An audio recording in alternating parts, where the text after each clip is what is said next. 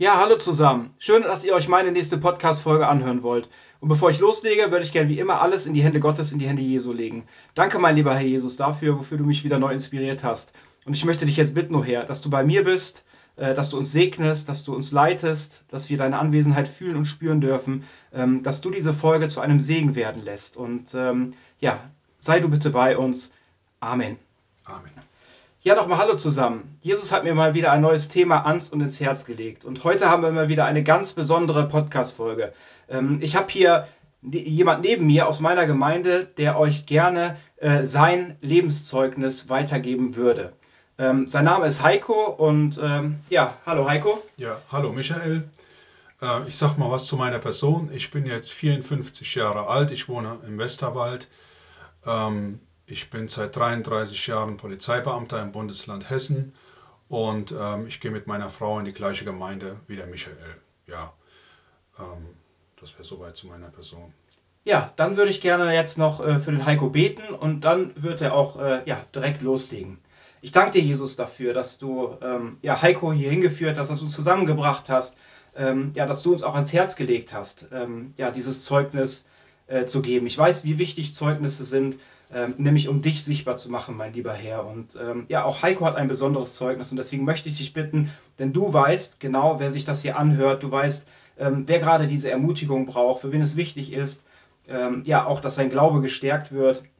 Und deswegen bete ich jetzt einfach dafür, dass du jetzt ähm, ja, bei Heiko bist, dass du wirklich jetzt äh, durch ihn sprichst, dass du Menschen begegnest durch dieses Zeugnis. Und ja, sei du bitte mitten unter uns. Da bitten wir dich jetzt alle zusammen drum. Amen. Amen. Ja, bei meinem Zeugnis, ich würde sagen, es geht ja wohl in erster Linie darum, wie bin ich zum Glauben gekommen. Und dazu muss ich sagen, ich bin ähm, als Kind äh, in einer Familie aufgewachsen mit, ähm, ja, wir waren drei Kinder. Und unsere Mutter, die war, denke ich, gläubig, die hat an Gott geglaubt und auch zu Jesus gebetet, aber der Rest der Familie hatte damit nichts am Hut.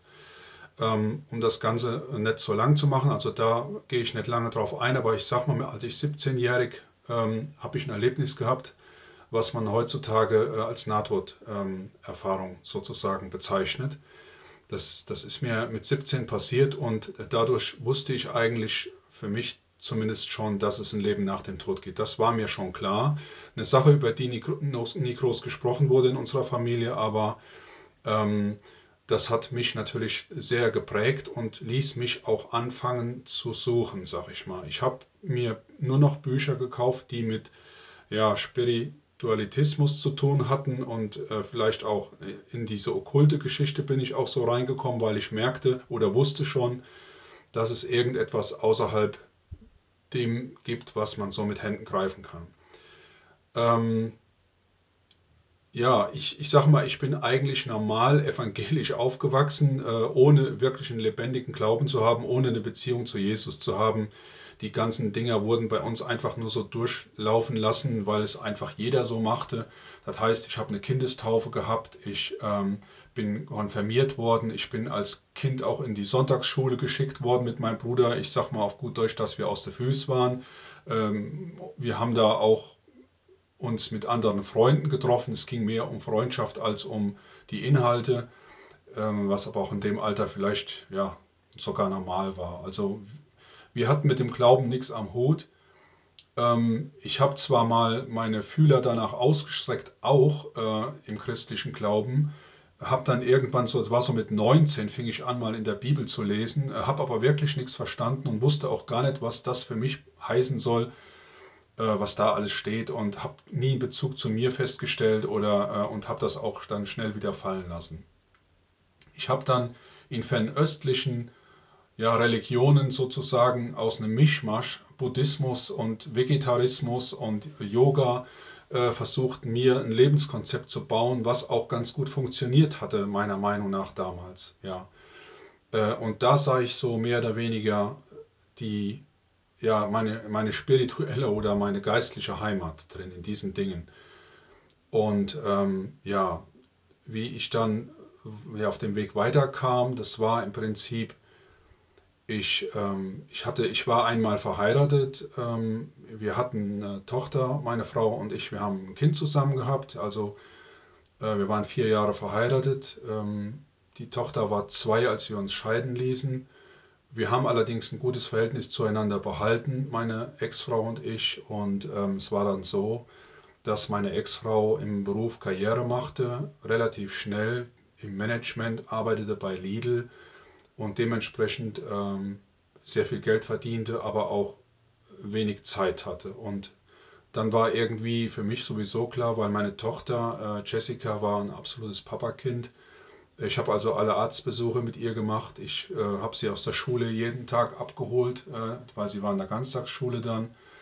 Äh, ich habe also mit meiner Mutter zusammen, muss ich sagen, äh, alles geregelt, was jetzt sich um meine Tochter ähm, rankte. So in ihrem ganzen Leben. Also wir haben das alles so gemanagt und äh, dann habe ich sie also oft dann abends wieder nach Hause gebracht zu ihrer Mutter und äh, die war mir auch ganz dankbar, dass ich das übernommen habe. Und ich war eigentlich dankbar für die Zeit mit meiner Tochter, weil für mich war das eine total angenehme äh, ja, Situation, sag ich mal, mich um mein Kind zu kümmern und berufliche Karriere hatte ich zu dem Zeitpunkt eigentlich schon abgehakt.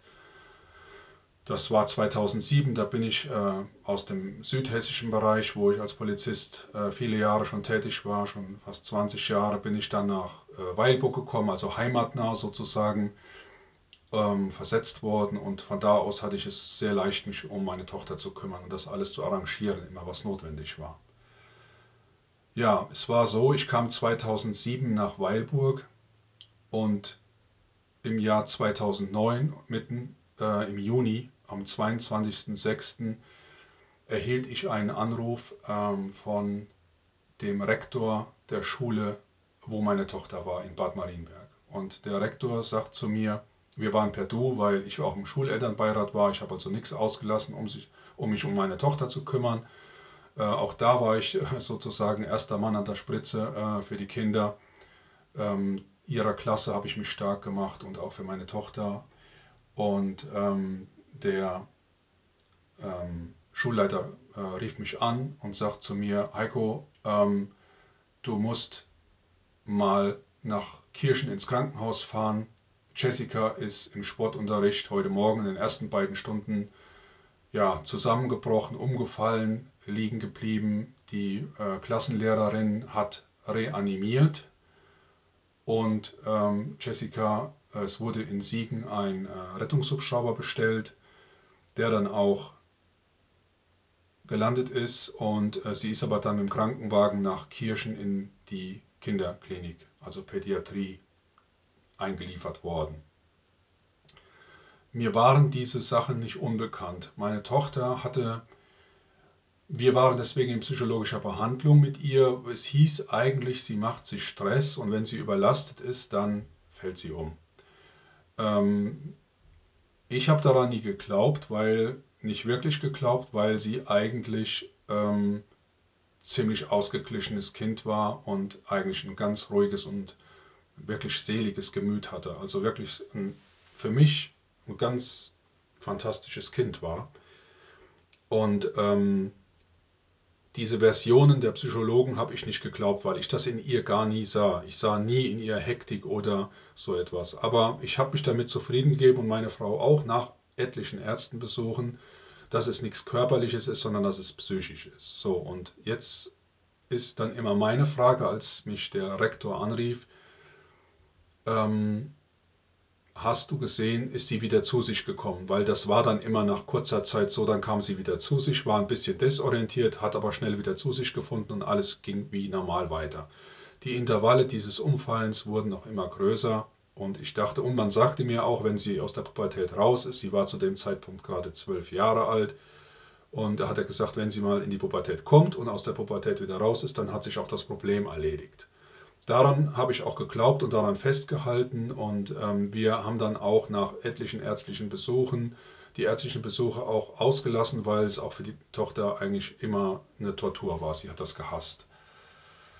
Ja, und an diesem Morgen habe ich dann den Rektor gefragt, ähm, ist Jessica wieder zu sich gekommen und er sagte, das habe ich nicht gesehen. Das waren also exakt seine Worte. Das habe ich nicht gesehen. Und das hat mich schon in einer gewissen Art und Weise, ich war auf der Arbeit ja äh, und hat mich sehr nervös gemacht, weil ich wusste, dass, dass es eine neue Qualität an diesem Umfallen ist. Und ähm, hatte halt wirklich ähm, gedacht, ähm, das überschreitet jetzt eine Grenze, die wir vielleicht noch nie hatten so. Weil sie ist immer zu sich gekommen. Und wenn sie nicht zu sich gekommen ist, dann wusste ich, es ist etwas Außergewöhnliches. Ich habe sofort meine Arbeit unterbrochen, habe ähm, meinen Kollegen angerufen, habe gesagt, äh, du musst auf die Dienststelle kommen, ich muss nach Hause, äh, ich muss ins Krankenhaus. Meine Tochter ist eingeliefert worden, ich weiß noch nicht genau, was los ist. Und ähm, auch meine Tochter kannte mein Kollege ganz gut und äh, war natürlich auch direkt äh, Mitgefühl dabei. Und ja, ich habe dann auf dem Heimweg, weil meine stärkste Verbündete in meinem Leben äh, von Anbeginn war immer meine Mutter. Ähm, ein ganz besonderer Mensch. Ähm, ja, die beste Mama, die man sich eigentlich vorstellen kann. Und äh, allerdings nah am Wasser gebaut. Und was ich jetzt nicht brauchen konnte, war heulen. Sie hat natürlich mit mir auch alles mit Jessica durchlebt und gemacht. Alles, was, was ich so mit Jessica erlebt habe, hat sie auch miterlebt. Deshalb habe ich sie auch gleich angerufen, äh, noch im Auto sitzend auf dem Weg nach Kirchen ins Krankenhaus und habe zu ihr gesagt, Mama, ich will dir nur Bescheid sagen, Jessica ist umgefallen und sie ist jetzt wieder nach Kirchen ins Krankenhaus gekommen. Das war dann auch schon der mehr, mehrfache Aufenthalt dort.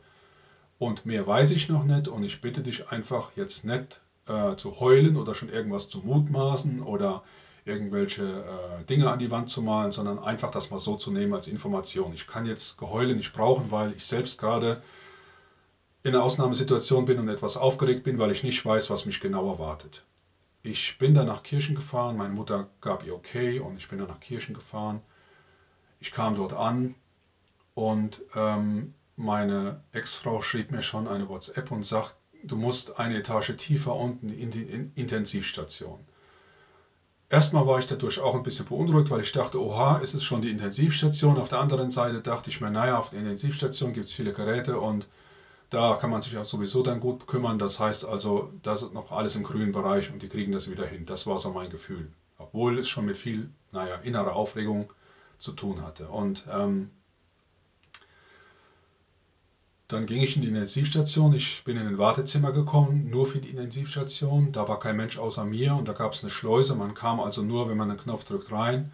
Und wenn man drin war, kam man auch da nur wieder raus, wenn man einen Knopf drückt, äh, in, in die einzelnen Intensivzimmer. Und ich habe dann ewig da gewartet und dachte mir, es kann doch nicht sein, die haben mich hier hinbestellt und ähm, jetzt warte ich hier, warte ich und warte ich und kommt niemand. Dann habe ich dann dreimal geklingelt und ähm, dann war auch der Arzt, der Jessica schon behandelt hatte, Dr. Buchhall, der war dann dran und sagt zu mir, ja, Herr Wenzelmann, wir kommen sofort zu Ihnen, warten Sie noch einen Augenblick, wir kommen zu Ihnen. Und ähm, ich hole Sie sofort ab. Äh, ich sage, ja, ich wollte ja zu meiner Tochter und meine Frau ist ja wohl auch schon da, oder meine Ex-Frau zu dem Zeitpunkt, ja. Und ähm, ja, hat er gesagt, wir kommen sofort. Ähm, als ich mit ihm gesprochen habe, durch seine Stimme vermute ich fast, hat sich meine Aufgeregtheit sozusagen und mein Tunnelblick nochmal verschärft. Also ich habe gemerkt, dass ich noch unruhiger wurde, ähm, weil er sich komisch angehört hat, meiner Meinung nach. Also ich habe schon was Schlechtes vermutet. Dann kam er an, was ich zu diesem Zeitpunkt dann auch überhaupt nicht mehr realisiert habe, weil wahrscheinlich schon vieles in mir abgeschaltet hatte, war, dass eine Frau mit dabei war, die also keine Medizinerin offensichtlich war. Und ähm, ja, im Nachhinein war mir klar, dass es eine Pastorin dann war. Ähm, wir sind dann erst in ein Zimmer gegangen. Ähm, ich, musste, ich sollte mich hinsetzen, ich habe mich hingesetzt, die haben sich vor mich gesetzt, die fingen ganz belanglos ein Gespräch an. Ja, wann warst du denn äh, mit Jessica das letzte Mal so und so und da und da? Und äh, wann war sie denn, äh, wann war sie eigentlich das letzte Mal umgefallen? Und ähm, sie, sie haben ja auch noch, ein, sie waren ja letztens hier, sagte er noch zu mir, wir haben ja noch ein ein Langzeit-EEG gemacht und ein Schlafentzug-EEG. Ich sage ja, Herr Bucher, ganz ehrlich, wir reden hier um den heißen Brei. Da habe ich gesagt, wieso kann ich nicht zu meiner Tochter? Äh, ich will zu meinem Kind jetzt. Ich bin hier hingekommen, weil ich zu Jessica will. Und äh, jetzt sitze ich hier und rede mit Ihnen. Und äh, worum geht es eigentlich? Und ähm, ich sage, ähm, können wir das nicht später machen? Und dann stand die Frau auf und kam hinter mich und legt mir ihre Hände auf die Schulter, was ich schon sehr komisch fand, und sagt zu mir, ja, Herr Wenzelmann, wir müssen Ihnen aber vorher noch was sagen. Ich sage, bitte, haut raus, sagt's mir einfach, weil ich will jetzt zu meinem Kind. Und dann sagte sie, ja, ähm, ihre Tochter Jessica ist gestorben. Und da sage ich, nee, das glaube ich nicht. Das kann ich nicht glauben. Ähm, das ist unmöglich. Ja, okay, wir gehen jetzt zu ihr. Ich weiß gar nicht mehr, in welcher Verfassung ich das eigentlich wahrgenommen habe oder wie ich das wahrgenommen habe oder ich habe das auch, glaube ich, wirklich nicht geglaubt. Ich bin dann in das Zimmer reingekommen und Intensivzimmer war schon sehr seltsam, weil es war nicht ein Gerät mehr darin, es war wirklich ein ganz leeres Zimmer, nur ein Bett, ein Tisch und eine Kerze brannt auf dem Tisch und Jessica lag natürlich in dem Bett, zugedeckt bis zur Schulter oder bis zum Hals und für mich sah sie wie schlafend aus. Und äh, meine Ex-Frau saß in der Ecke, meine Ex-Schwiegermutter auch und gaben keinen Ton von sich. Und die hatten eigentlich den Arzt und auch die Pastorin für mich sozusagen vorgebrieft, weil die gesagt haben, ja, für meinen Mann ist sozusagen die Tochter der Lebensmittelpunkt. Und ähm, der wird ähm, wahrscheinlich einen Zusammenbruch erleben, wenn er das gesagt bekommt, dass seine Tochter gestorben ist. Und ähm, Deswegen war ich erst in dem Gespräch, um dass man mich vorbereitet, weil die nicht wussten, wie ich reagieren würde, sage ich mal. Aber ich habe halt relativ normal reagiert. Ja, ich habe mich dann zum Bett von meiner Tochter gesetzt, habe ihre Hand gehalten, habe gesagt, Jessica, ich habe mit ihr geredet, als wenn sie noch leben würde. Also gar kein, für mich hat es gar keinen Unterschied gemacht.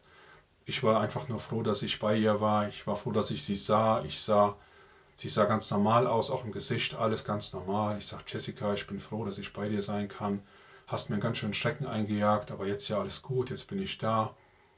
Ich halte ihre Hand und ich gucke den Dr. Buchhall an, der am Fußende vom Bett saß und sage, Herr Buchhall, was ist denn jetzt mit Jessica? Sie haben doch hier ein Intensivzimmer, ich sehe gar keine Maschinen.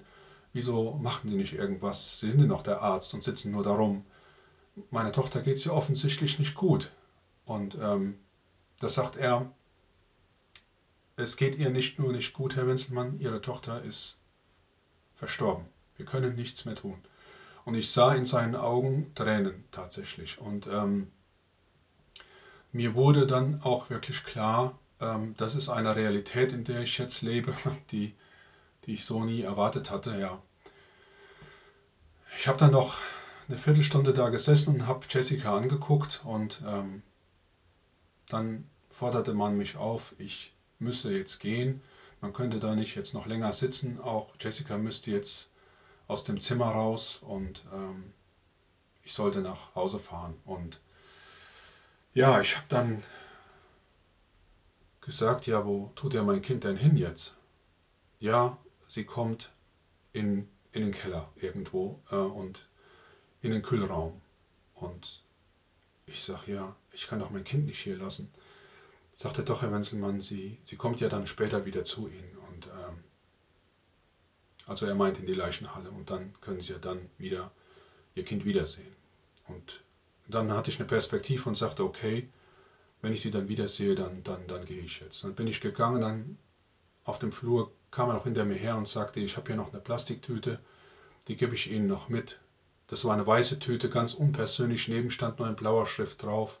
Patienteneigentum. Diese Plastiktüte, die habe ich auch heute noch genauso, wie sie mir in die Hand gedrückt wird, wurde, auf dem Speicher. Und äh, ich habe einen Karton gemacht, wo alle Sachen von Jessica drin sind, die ich nicht äh, mehr abgeben konnte. Und ähm, naja, ich bin dann da raus mit dieser Tüte. Da waren äh, Jessicas Sachen ja drin. Ich ging aus dem Krankenhaus raus und es war der 22.06.2009, ein wunderschöner Sommertag eigentlich. Mir war klar, jetzt wird alles dunkel. Es wird dunkel um mich und ähm, ich bin rausgegangen und ich habe wirklich gespürt, wie, ich würde sagen, also mindestens ein Drittel der Sonne aufgehört hat zu scheinen. Also ich bin rausgekommen und war überrascht, wie dunkel es draußen ist. Ich habe wirklich Dunkelheit empfunden. Und jetzt habe ich gleich gedacht, okay, ich mache gar keinen langen äh, Zermon draus. Ich rufe meine Mutter an und sage ihr einfach, Mama, wie es ist. Und äh, das habe ich gemacht und da fing schon so eine Fehlerkette an. Das war schon das Erste, was total schief lief. Ich rief meine Mutter an und sagte, Mama, ich mache es kurz, Jessica ist tot.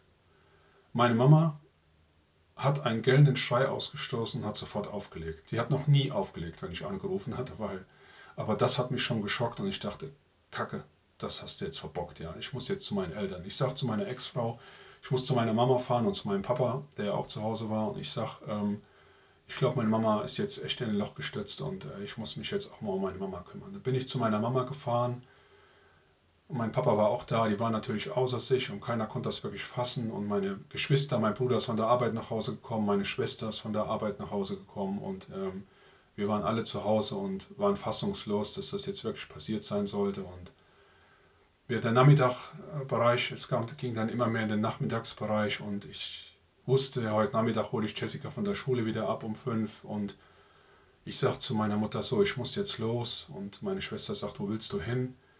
Ich sage, ich fahre jetzt zur Schule, ich muss doch Jessica abholen. Und naja, die haben halt geglaubt, ich schnappe über, aber ich habe gesagt, ich kann das nicht machen.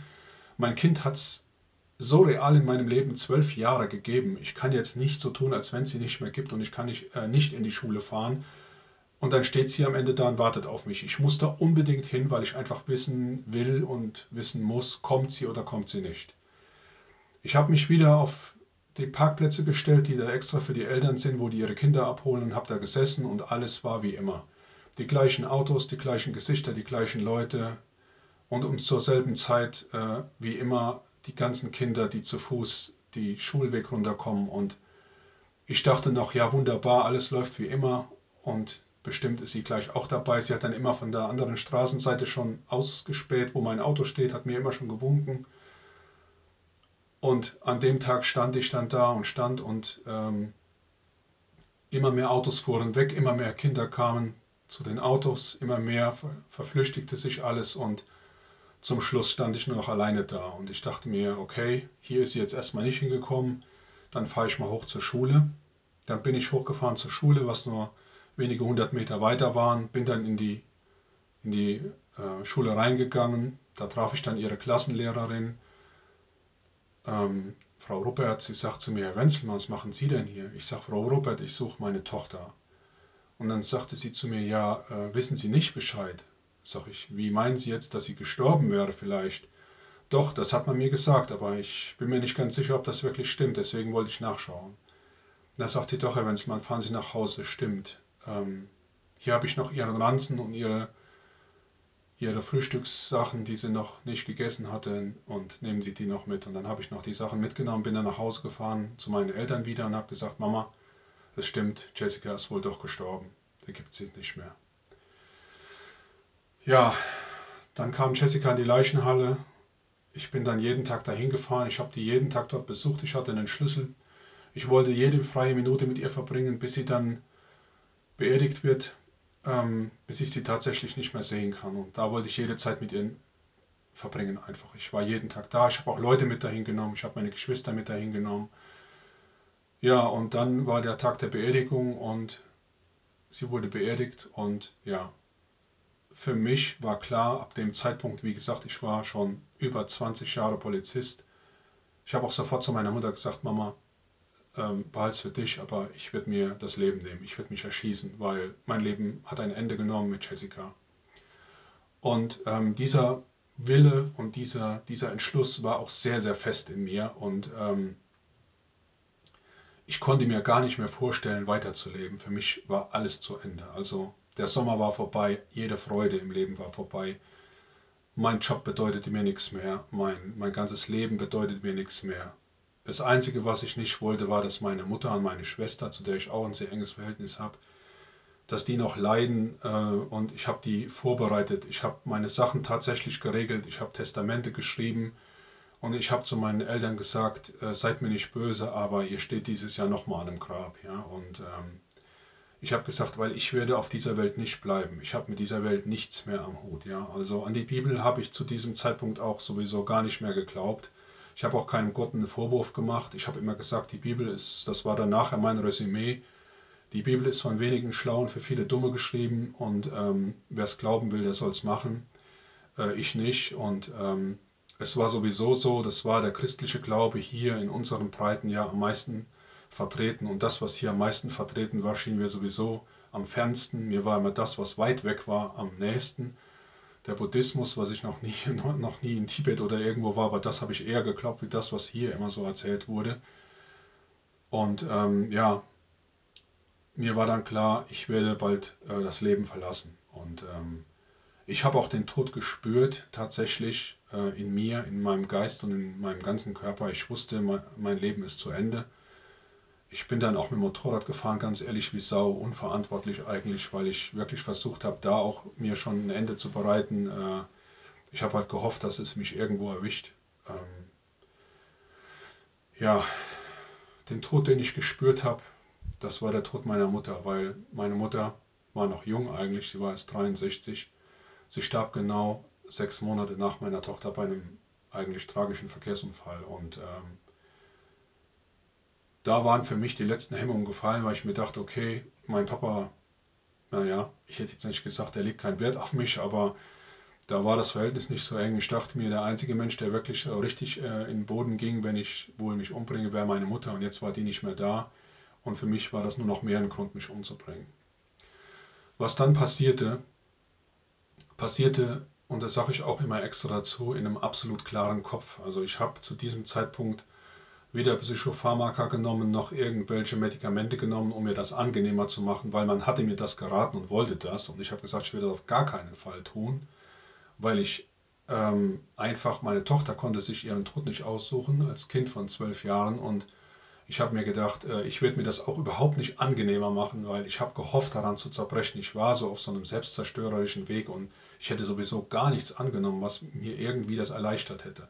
Ich wollte so richtig in dem, in dem Loch bleiben. Und äh, ja, war dementsprechend extrem klar im Kopf. Und äh, bin halt jeden Abend zum Friedhof gefahren, habe mich zu meiner Tochter da hingesetzt und habe auf ihr Grab gestarrt und war halt immer voller Trauer und äh, ganz krasse Zeit eigentlich, ja. Und in dieser Zeit passierte etwas für mich vollkommen ambivalentes, also was, was gar nicht in die Zeit passte, etwas total Positives, ja, obwohl ich also total düster unterwegs war.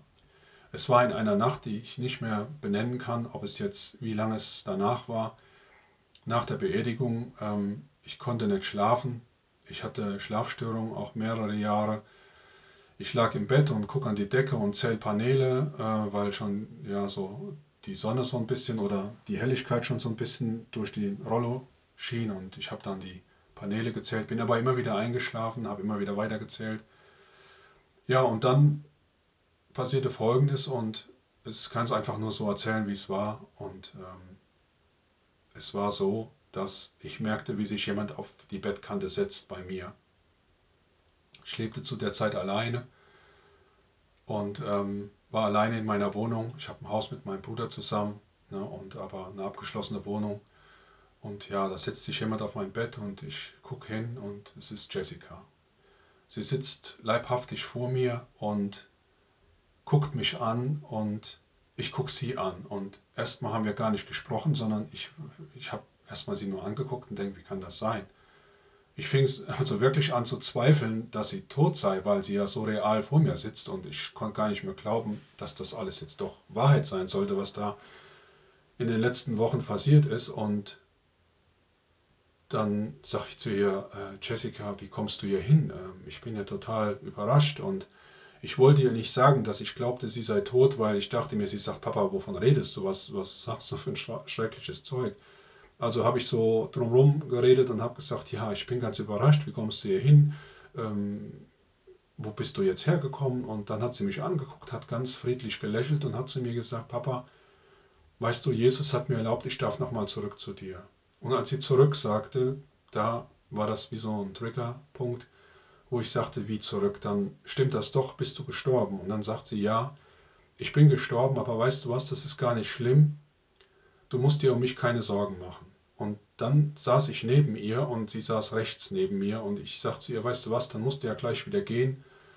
Ich nehme dich nochmal in den Arm, ich drücke dich nochmal. Und sie sagt, ja, ich gehe gleich wieder. Und dann habe ich sie in den Arm genommen, habe sie gedrückt, habe sie auch physisch richtig gespürt, das weiß ich ganz genau. Dann habe ich sie losgelassen, dann hat sie mich angeguckt, hat gelächelt, ist aufgestanden und ist gegangen aus dem Zimmer. Dann habe ich da gesessen und habe so gedacht, krass, was war das jetzt? Und das hat eigentlich dann alles geändert, weil ich konnte nicht mehr auf den Friedhof fahren, weil ich habe gesagt, meine Ex-Frau war noch sauer, weil sie sagt, ja, früher bist du jeden Tag auf den Friedhof gefahren, jetzt sieht man dich da gar nicht mehr. Ähm, ich habe gesagt, tut mir leid, ich kann da nicht mehr hinfahren, weil ich gucke nur auf Steinchen und Blümchen. Äh, ich glaube nicht, dass dieser da ist und äh, Jessica ist da nicht. Und äh, ich habe ihr allerdings nicht gesagt, was ich erlebt habe. Weil ich habe darüber garantiert, also ich schätze mal fünf, sechs, sieben Jahre nicht gesprochen und äh, mit niemandem. Weil ich mir dachte, die denken, ach, ich wäre verrückt geworden oder was, aber ich hatte auch kein Interesse, das jemand zu sagen. Und ja, dann habe ich mich damit auseinandergesetzt und habe gedacht, wie ist das eigentlich? Kann das wirklich sein? Ähm, meine Mutter war ja mittlerweile gestorben, wo ich sagen würde, der einzige Mensch in unserer ganzen Verwandtschaft und Bekanntschaft, der an Gott geglaubt hat, ähm, die konnte ich nicht fragen. Mir war das auch peinlich, jemanden zu fragen, zu sagen, hier, wie ist das eigentlich mit Jesus? Glaubst du das? Kann das sein? Und äh, ich hätte niemanden gefragt. Äh, mir war das peinlich, ehrlich gesagt. Ich wollte nicht in die Ecke gesteckt werden, die an sowas glauben. Und äh, ich habe dann für mich beschlossen, irgendwann, ich habe gedacht, okay, komm, erschießen kannst du dich immer noch. Dafür ist immer Zeit, meine Waffe nimmt mir keiner weg. Und ähm, ich gebe dieser Bibel mal eine Chance. Ich versuche mal da reinzufinden. Ich fange einfach vorne an zu lesen, wobei ich auch schon sagen muss, äh, zu dem Zeitpunkt als Kind war ich so ein Wildfang. Ähm, ich habe nie Bücher gelesen, äh, auch bis zu diesem Zeitpunkt noch nicht. Äh, Bücher ganz gelesen, kein, kein Interesse dran. Ich war immer lieber draußen, habe mich bewegt und irgendwas gemacht, Fahrradsport und all diese Dinge. Aber ein Buch lesen, das war für mich unvorstellbar eigentlich. Dafür hatte ich die Power nicht. Und äh, ähm, es hat mich nicht interessiert. Es war nicht meine Welt. Und ähm, deswegen dachte ich mir, gut, das wird mit der Bibel natürlich noch ganz schlimm, weil ich habe schon an dem Buch kein Interesse. Äh, und dann ist es auch noch das dickste Buch überhaupt, was irgendwo im Regal steht. Ähm, da dachte ich mir aber, wenn meine Tochter sagt, sie ist bei Jesus, dann will ich unbedingt dahin, wo sie ist. Egal, wo sie ist. Wenn sie sagt, sie ist bei Jesus, dann will ich dahin. Aber ich muss das prüfen. Ich kann das so nicht glauben. Ja, also ich würde meinem Kind ja äh, alles glauben, aber Jesus, das ist mir ja fremd zu diesem Zeitpunkt. Ich denke, ich fange einfach mal an. Und wenn die Bibel wirklich Menschen oder ja innerlich einen verändern kann und wenn sie diese Kraft hat, dann wird sie mich verändern und an, ansonsten will ich nach kurzer Zeit dieses Buch auch in die Ecke schmeißen. Und dann habe ich angefangen zu lesen. Ähm, Im August 2009 habe ich angefangen. Und ich habe dann vier Jahre gelesen, von vorne bis hinten jedes Wort. Und habe mich selbst über mich mittlerweile gewundert, dass ich das schaffe und woher ich diese Kraft habe, war mir eigentlich schon klar, dass sie gar nicht von mir kommt. Mir war schon klar, dass das gar nicht mein Werk ist, weil ich hätte es wirklich nicht gekonnt. Ich bin in so Dingen nicht äh, stetig. Ich lasse da nach, das weiß ich. So war das immer und komischerweise nur bei der Bibel funktionierte das und ganz zum Schluss, nach vier Jahren, stelle ich auch noch fest, was ich nicht wusste, ich habe mir einfach einen Bibelleseplan aus, aus dem Internet ge, geholt und was ich gar nicht, was ich überlesen habe oder Gott mich hat überlesen lassen, war, dass ich eigentlich das Alte Testament in diesen Jahren äh, einmal las und das Neue Testament zweimal. Das war ein Leseplan von einem alten englischen Prediger, äh, Robert Roberts, wem das was sagt. Und äh, der, diesen Leseplan habe ich ge gehabt. Ja, und dann habe ich die Bibel komplett gelesen innerhalb von vier Jahren. Und ich war dann tatsächlich im September 2014 fertig und habe auch gemerkt, dass es mich verändert hat. Also es hat sich eigentlich alles geändert. Ich muss dazu sagen, ich hatte bei der Polizei studiert habe auch das Studium abgeschlossen äh, mit einem Diplom und in dem Studium war auch ein Psychologiestudium dabei.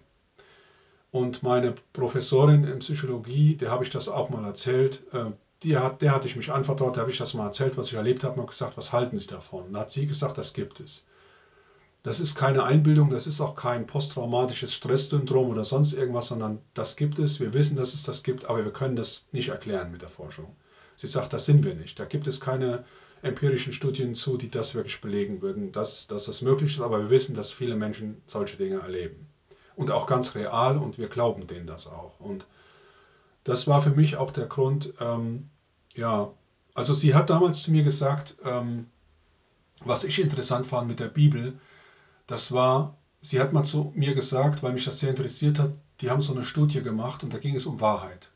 Und sie hat zu mir gesagt, wir machen so eine Studie und da geht es um Wahrheit.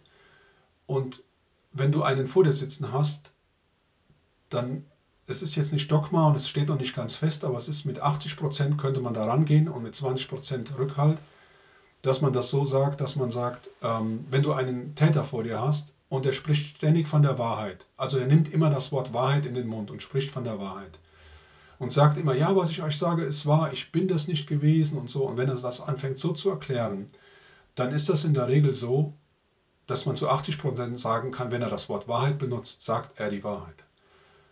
Und wenn aber ein Täter nur die Sachen umschreibt, er sagt, nein, ich bin nicht an dem Tatort gewesen, ich bin da und da gewesen, die Tat, die habe ich nicht begangen, wenn er das so umschreibt, aber das Wort Wahrheit nie benutzt, dann kann man eigentlich davon ausgehen, dass er lügt, dass, dass es nicht stimmt, was er sagt. Und daran erinnerte ich mich, als ich die Bibel las und am Johannesevangelium war, weil das Johannesevangelium immer von Wahrheit spricht. Jesus spricht dort immer von Wahrheit. Und ich habe mir gedacht, das ist ja der Superhohn, äh, wenn er dort immer von Wahrheit spricht und dann lügt. Wie viele Menschen gehen ins Grab seit 2000 Jahren, die das immer wieder lesen und mit diesem Wissen ähm, und Jesus hat dann gelogen. Äh, und dann habe ich mir gedacht, weil er ja ständig von Wahrheit spricht, dachte ich mir, wird er eine 80-prozentige Wahrheitswahrscheinlichkeit haben. Und dann habe ich mir gedacht, ich lese mir nur dieses Johannesevangelium noch einmal durch und stelle mich wirklich wie ein Kind, weil das hatte ich schon gelesen, ihr müsst wie ein Kind werden, so naiv im Glauben.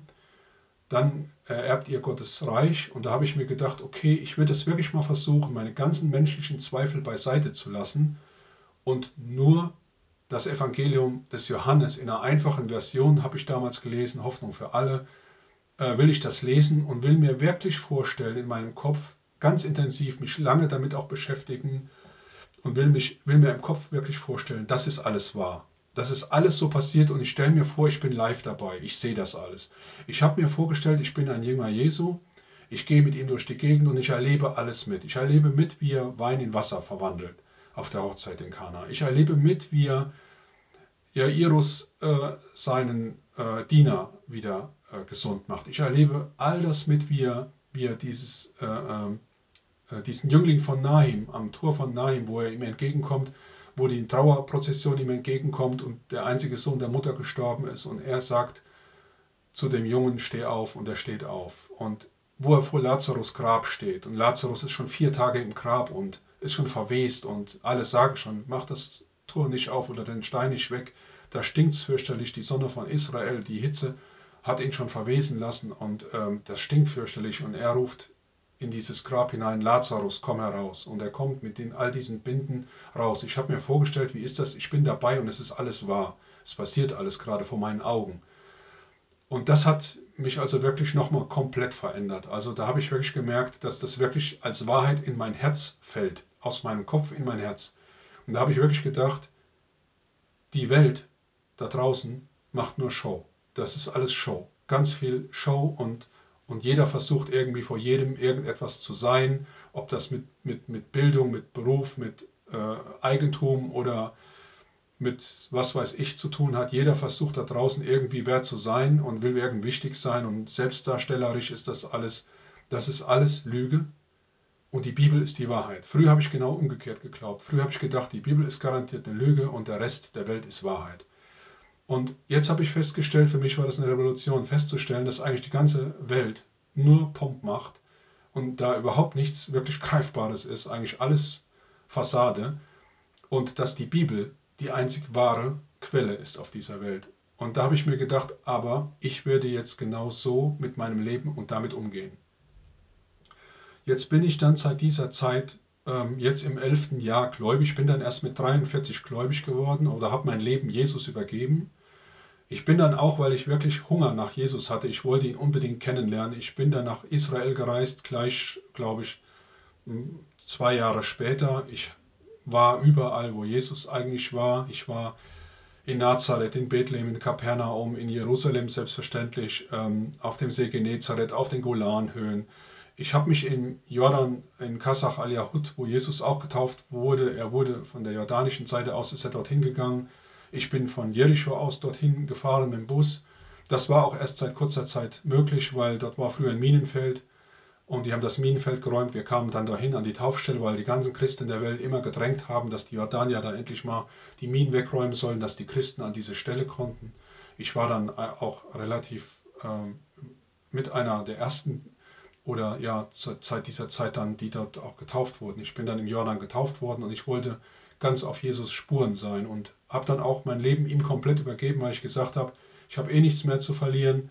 Mein Leben war eigentlich verloren und äh, ich habe mir gedacht, wenn es eh verloren ist, kann ich es auch verschenken, weil dann habe ich auch nichts, was ich wirklich verlieren kann und habe dann mein Jesus, also Jesus mein Leben wirklich anvertraut und geschenkt und habe gesagt, sei du einfach das Licht in meinem Leben. Ich werde alles tun, was ich von dir aufgetragen bekomme und ähm, ich werde mich auch zum Affen machen irgendwo. Mir ist das vollkommen egal. Ich habe auch eine evangelistische Ader. Ich ähm, evangelisiere auch ähm, Kollegen und überall und ich weiß, ich bin ein Schaf unter Wölfen, aber mir macht das gar nichts. Äh, mir ist auch der Hohn und der Spott, den ich dafür ende, teilweise komplett egal. Es geht also wirklich an mir vorbei, weil ich einfach weiß, dass ich Jesus seine Anerkennung habe und das ist mir wichtig und wichtiger vor allen Dingen als die Welt und was die Welt über mich denkt. Ja, und so gehe ich heute durch das Leben und ähm, ich sage, ich bin immer noch ein ziemlich unauffälliger, eigentlich ähm, bin auch nicht bedeutend in der Christenwelt. Ich bin keiner, der predigt oder der irgendwelche großartigen Dinge da tut oder der jetzt äh, Hallen füllt als Evangelist, sondern ich bin eigentlich so ein kleiner Handwerker, sag ich mal. Ähm, ich äh, habe immer persönlich mit Menschen dann zu tun. Äh, und hier sowas äh, in so einen Podcast aufzunehmen, ist eher schon außergewöhnlich äh, mit vielleicht einer größeren Wirkung. Also ich bin eigentlich noch ein ganz normaler Bodenständiger, bin auch immer noch Polizist und das werde ich auch bleiben bis zum Schluss und bin es auch immer noch gerne. Äh, und ähm, ja, Selbstmord ist natürlich nie wieder ein Thema für mich gewesen und ähm, Trauer fast auch nicht, weil äh, ich mittlerweile die Gewissheit habe, dass Jessica bei Jesus ist. Ähm, das ist nicht mehr nur ein Glaube, das ist eigentlich ein Wissen, weil sie es auch selbst gesagt hat. Und ähm, ja, zu bedenken möchte ich noch sagen, ähm, ich habe dann irgendwann, das hat mich auch mal eine Zeit lang wieder gehemmt, das zu erzählen. Mir hat jemand gesagt, kann es nicht sein, weil im Korintherbrief doch steht, der Satan verkleidet sich auch als Engel des Lichts, kann es nicht sein, dass Jessica eigentlich ja als Engel des Lichts vielleicht in Satans, dass Satan das gewesen ist und dass er mich damit verunsichern wollte, ja, dass ich das deshalb erlebt habe. Und ich muss sagen, nach reiflicher Prüfung und Gebet bin ich zu dem Ergebnis gekommen, nein, das kann Satan unmöglich gewesen sein, weil er hätte kein Interesse daran gehabt, dass ich diese Situation überlebe. Er hätte mich lieber tot gesehen, weil dann wäre ich in seinem Reich gewesen. Und das nächste, was äh, ich sagen will, ist, ähm, dass ich also wirklich durch diese Begegnung äh, vollkommen gewandelt wurde. Ähm, also aus einem weltlichen Menschen ein christlicher Mensch, also ein echter Jesus-Nachfolger geworden bin. Und ich glaube nicht, dass Satan das in mir bewirken kann und bewirken will vor allen Dingen. Das wird gar nicht sein Interesse sein. Und dass ich anfange, die Bibel zu lesen. Und da will ich auch mit schließen. Das will ich noch sagen. Ähm, ich habe ja nie Bücher gelesen und habe es auch nie mit einem Buch bis zu Ende gebracht. Und da hat sich auch bis heute, außer auf die Bibel bezogen, nichts dran geändert. Ich kann auch bis heute noch keine anderen Bücher bis zum Ende lesen. Ich habe einfach das Interesse nicht dafür. Selbst christliche Bücher, das schaffe ich nicht weil es mich einfach irgendwann anödet und nicht mehr interessiert. Und komischerweise diese Power, die mir Gott gegeben hat für die Bibel, die habe ich bis heute. Die hat auch nie abgerissen. Ich habe auch zu meiner Frau gesagt, die teilweise dadurch genervt war. Manchmal, weil ich dann oft in der Ecke saß, auch im Urlaub und habe dann meine Kapitel gelesen. Und die meinte, wie oft willst du das eigentlich noch machen? Ich sage, ich mache das so lange, wie Gott mir die Kraft dafür gibt. Und das hat sich jetzt, äh, ist jetzt ungeteilt bis heute. Habe ich jetzt die, das Neue Testament 14 Mal gelesen und das Alte Testament 8 Mal. Nee, Quatsch. Äh, sie, siebenmal und 14 Mal, also immer noch nach dem Leseplan von Robert Roberts, zweimal das Neue Testament und einmal das Alte. Ich kann jedem nur raten, weil das zu lesen, ähm, weil Gott öffnet einfach dann die Augen äh, für sein Wort und macht alles zugänglich. Man versteht auf einmal alles. Ähm, und das ist total krass und das kann ich gar nicht aufhören. Das ist wie eine, ja, ich würde fast sagen, wie eine Sucht geworden, weil ich immer wieder neue Dinge entdecke, Gott mir immer wieder neue Sachen zeigt, von denen ich total verblüfft bin, weil ich mir sage, wow, krass, du hast es schon so oft gelesen und jetzt zeigt mir Gott wieder was ganz Neues. Und ähm, ich kann gar nicht mehr aufhören. Ich habe auch gesagt, ich mache es bis zu meinem Lebensende, wenn die Kraft bis dahin reicht und auch meine Augen oder mein Körper das mir zulässt, äh, dann werde ich das machen. Ähm, und werde nie mal damit aufhören, weil das ist für mich das Einzige, was im Leben überhaupt noch Sinn macht, mich intensiv mit Gott und mit Jesus zu beschäftigen. Alles andere ist äh, mehr nur Hobby. Ja, ja und ähm, was ich noch sagen wollte, was ich auch mit Michael vorher besprochen hatte, ist, dass ähm, ich mir vorstellen könnte, dass durch so etwas, wenn man das hört, äh, Fragen aufkommen. Ähm, Wäre auch bei mir so, ähm, weil mich natürlich auch an so etwas am allermeisten, an so einem Zeugnis, die Glaubwürdigkeit interessiert, weil ich immer an Wahrheit interessiert bin. Das war von Anfang an so. Äh, allein schon dem geschuldet, dass ich Polizist bin, habe ich auch mich an Martin Luther schnell gehangen und habe immer gesagt, diesen Spruch von ihm, Wahrheit um jeden Preis und Friede, wenn es geht. Ja, und deswegen bin ich auch heute noch ein Verfechter, absoluter Verfechter der Wahrheit. Ich würde auch den Frieden riskieren, der Wahrheit willen. Und äh, das ist auch, äh, ich denke mir, wer so etwas hört, der fragt sich schon, kann das sein? Ist das Einbildung? War das irgendwas Psychisches, irgendeine Macke oder so? Aber ich kann sagen, für mich persönlich, ich kann diese Fragen auch beantworten. Ähm, ich weiß, ähm, dass, also ich habe ja selbst Psychologie ein Stück studiert und ich kann auch heute sagen, die Psychologie kann mir das nicht wegerklären, weil ich weiß, wie real das war. Ich hatte als Kind schon luzide Träume, also Träume, in denen mir bewusst wird, dass ich träume. Ich konnte alle Abstufungen von Träumen unterscheiden und ich wusste, Jessica auf meiner Bettkante, wie sie da sitzt und wie sie mich anguckt und was sie mit mir spricht, das ist kein Traum, das ist real. Wie immer das sein kann, ist mir auch ein Rätsel. Gott hat es erlaubt, Gott hat es zugelassen, weil er nicht wollte, dass ich mich umbringe und weil er wahrscheinlich wirklich wusste, ich bin nah davor. Und ähm, manchmal nimmt Gott solche Wege, bei anderen Menschen nimmt er andere Wege und äh, bei mir war es halt so. Also wie gesagt, damit möchte ich dann auch schließen. Ähm, heute ist für mich Jesus alles und ähm, ich bin also total glücklich über diese Entscheidung und über diese, über diese, ja, über diesen Weg, den Gott mir auch gezeigt hat, weil ich mir gar nichts Besseres für mich vorstellen kann. Ja, vielen Dank, Heiko. Ich weiß gar nicht, was ich dazu sagen soll. Ich bin wirklich äh, sehr berührt, auch was ich hier hören durfte.